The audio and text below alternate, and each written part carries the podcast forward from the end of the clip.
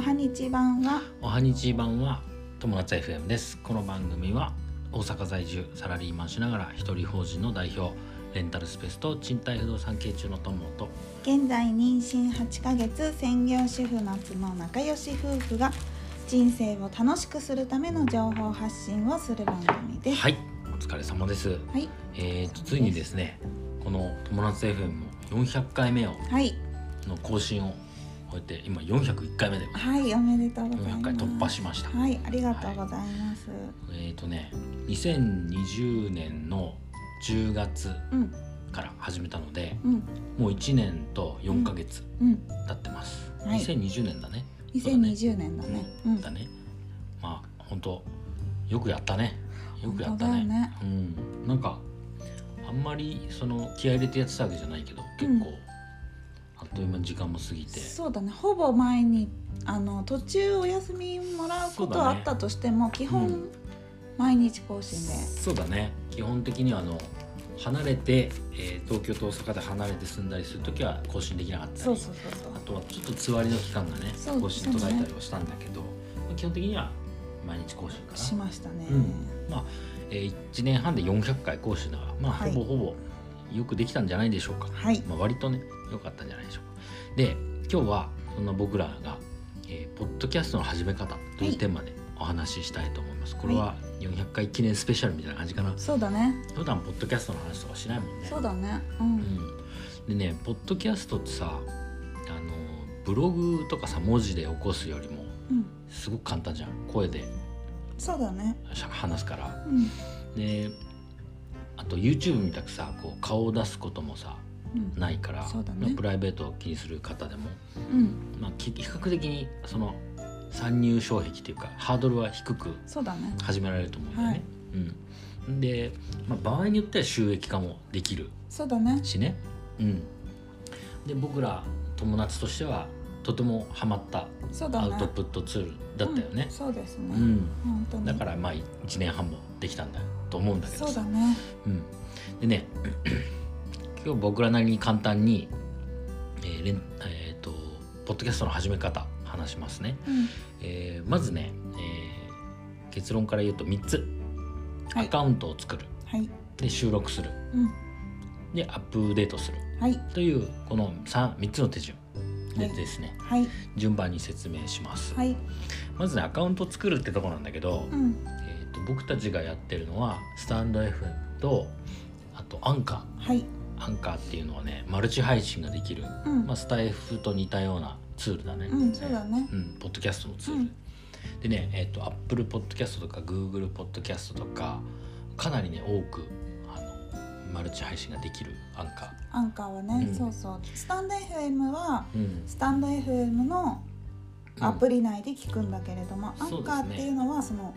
いろんなポッドキャストに配信そでういうこきとるですねアプリそういうこと、うん、でねスタンド FM の方はどっちかっていうと SNS の要素がすごいそうだね強いね、うんあのいろんな人たちとこう交流したり、うんポッドキャスト内で交流したりコメントを入れ合ったりレターを送り合ったりっていうのができるのがスタンド FM、でアンカーはねその、えーかなり広くに発信拡散ができるんだけど、えー海外とかにも聞かれることが多いから、うん例えば英語で発信する人とかもいいかもしれないねそうだね海外向けにうん発信する人とか。でね基本的にはもう全部無料アカウントも全て無料で作れるし、はいえー更新も全て無料でできるはいだからその辺もブログとかよりはいいのかなおそうだ金ねもかかんないからねうんんでね、えーまあアカアカウント作って、まあ、あとは写真をピコッとうん一個自分のアイコンととなるうん写真みたいなものを、うん写真とか、まあ、絵とかねそうだそういねったものを、まあうんえー載せるとはいぐらいかなそうだねあとまあ慣れてきたら自己紹介を動画を作るとかねはいそういうのもあるかもしれないですね。はい、で次手順2つ目収録する、はいまあ、ここだよね多分、うんそうだねみんながね知りたいのはね。で収録するっていうやり方もあるんだけどあとスタイフではライブ配信するっていうそうのだもあるねううんんライブ配信はまあライブ配信で、うんあのリアルタイムでこうあの配信発信するっていうやり方そうですだね。ねで今回はまあ収録するっていうところはをいお話ししますけども、えー無料の録音アプリみたいなのがあるんだようんこれも。でそれ僕らが使ってるのはね、うんえー、とボイスレコーダープロはいっていうものはいなんかねいろいろある無料の録音そうだねうん、アボイプスリレはコーダープロっていうのは有料じゃないんだよね、うんプロだけど、ね、プロだけど無料無料だよねうん、なんかそれを使ってやってるけどそれ以外もねあるで操作がしやすいものがいいのかなうんでこうボイスレコーダープロはねぶっちゃけねあの操作はちょっとしづらいうん、でもまあ慣れ慣れちゃえばそなうんだねてことはないからさ、最低限のことは全然できるそかうら慣れ慣れだからねこれは録音して編集したければ、まあ、ちょっと切ったりとかはできて、うあと題名が付けられればあー確かにあのねいいからでもね編集はね基本しない方がいいもう、そうだね大変私たちはしないよね、うん、僕らはね一切一切編集しませんはいあの言い間違えたりとか噛んだりとかしてもそうあの電話が鳴ってももうあ電話が鳴ったら一一時停止をして で戻ってくるっていうスタイルでやるねそうだねそうそうそうでそこも切らないっていうねそうだねだから結構んまあ最低限のこと全然できるからこれをねよく聞いてくれる人はねあのお風呂が沸きましたとかの ね放送あのあ声そうが入ってくるの入っもちゃったりとかね聞こえてるかもしれないですね。はい、ってな感じかな。そうだでねまあいよいよ収録していくわけなんだけど、うんまあ、初めはね何でもいいからねとりあえずもう喋って録音してみたらいいと思いますよ。そうだねうん、とりあえずやってみて、うん、えー少しずつ改善していくとはいいう感じかな。でねえっとね最初の頃ね僕たちはねあの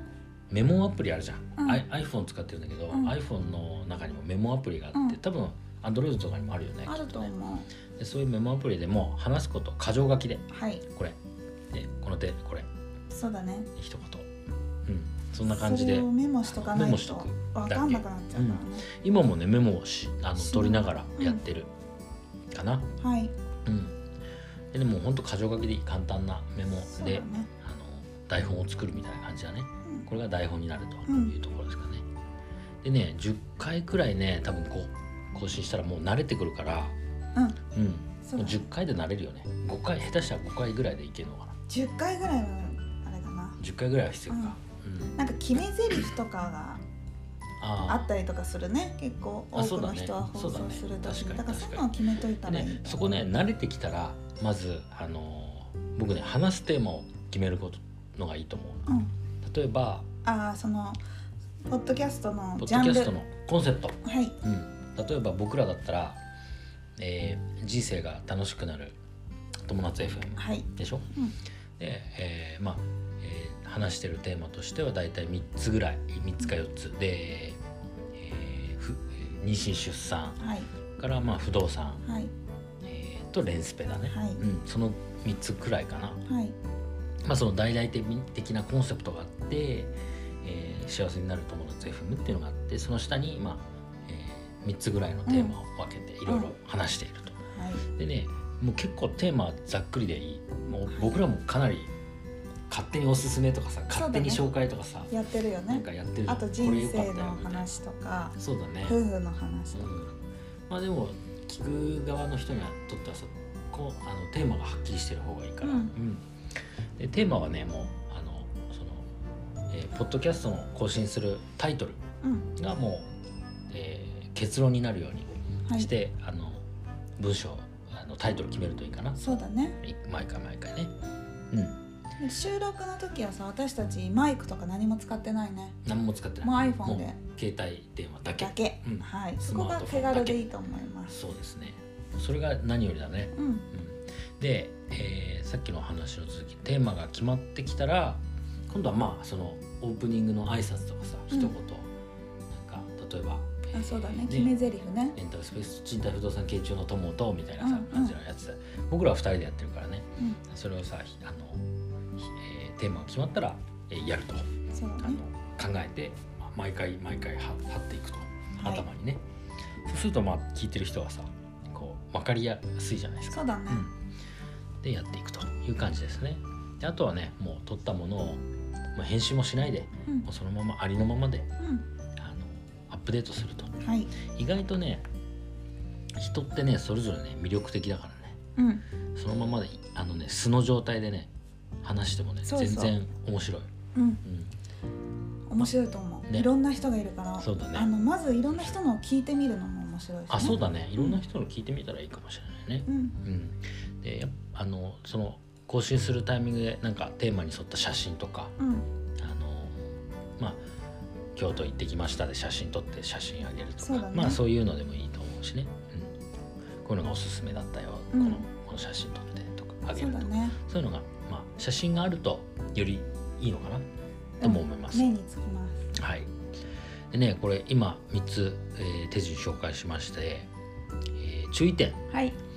まずね収益化は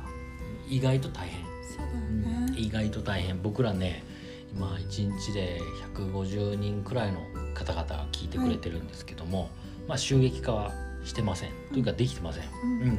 まあ、あんまりやろうとも思ってないところもあるんだけど、まあと多分遠く届いてないと思ううん1回の更新で多分数千回を聞いてくれる人にならないと多分、えー収益化は難しい、なるうほどん、僕らみたいな100200じゃうん全然全然届かないというところですね、はいうん、あとはまあなんだろうネガティブな意見だったりとか人を批判する意見だったりとか人を傷つける意見だったりとかっていうのは避けた方がいいかなとは個人的に思う、そうですんねまあその思想を語ったりはすごくいいと思うんだけどうんただなんか、えー聞いてくれる人どんな人がいるかわかんないし、うんねこう無作為にさうん発信してしまうわけだから、うんまあ人を傷つけないようなはいい言い方っていうのを気をつけるといいかもしれないですね。いうんはい、でねいいところうん次いいところです。はいえーポッドキャストやっていい僕一番良かったなと思うのは、えー自分の考え方をさ整理する整理できる、うんポッドキャストやることで自分たちが考えてることっていうのは改めてこう形にする、そうだね掘り起こすという感じだねやっぱねそのインプットだけだと人の頭にも残らないし、うん誰かに話すとそれがこう定着して頭の中に残っていくっていう、うん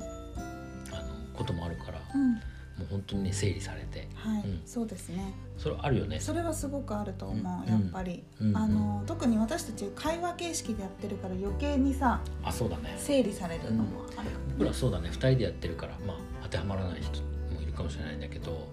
だいあの夫婦の会話もすごくうんあの増えるし増えたねうん、すごくあの増えたねっていうかなんか別にねもともと少なかったわけではないんだけどなんかこのテーマに沿って深い話がすそうるそうそうそうになったよね、うんうんは確かにそれはある、いはい、あとねあの写真のアルバムみたいなのさ、うん写真アルバムってあるじゃん写真入れてるアルバム、的な役割をする形になるよねあーそうそうだねこう例えば、えー将来さうん今この発信を聞いて、えーその将来の自分が、いえー今の僕たちを振り返って、うんえーあこの時はこうか考えてやってたんだなとかさそうだねそういう風にもできるで今年僕頭にさ1月に、えー去年1月1日の放送を聞いたんだけど、うまんあ、面白いねそうだねうん一年前の今年はこうしようとかうん話してて、えーそれに合わせてじゃあは振り返って、うんじゃあ今年はどうしようとか、うんなんかす少しずつこう成長していくっていうのもあの自分でねあの感じ取れると思いますよ。うん、すごくそこはいいとこだったかな。うん、ってな感じかな。はいうん、まあもしね始めたい人いるんだったら、あの特に面白いのかなと思うんだよね。あのいやさハードルが低いしそうだねハードルがかなり低いとハー思ドうルかなり低いし楽しいしね。うんで僕ら2人でやってるからもっと楽しいけど、ううんん1人でやってもまあいいんじゃないかな自分のだいいと思うよね一人でやるのもねうん僕ね1人で多分できない寂しがり屋だから 私もできない本当に一人ではちょっとそうだねやれるタイプじゃないもともそうとだったら奥さんだったりねうん一緒にやってもいいかもしれないそうそうそう友達同士だったりね家族も巻き込んでねうんそうだねでもいいかもしれないはいはいってな感じで参考になったかなかなうんはいということで今日のテーマは「ポッドキャストの始め方」というテーマでお話ししましたはいはい人生が楽しくなる友達 FM 本日も最後までご視聴ありがとうございましたありがとうございましたまたねバイバイ